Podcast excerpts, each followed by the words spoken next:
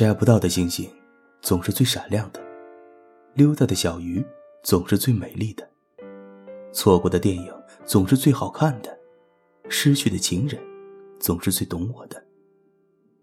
我始终不明白，这究竟是什么道理？人们总是对喜欢的人不说“我喜欢你”，却说“我想你”；对想见的人不说“我想你”，却说“要不要一起吃个饭”。嘴上说的和心里想的是不一样的，这就是言外之意。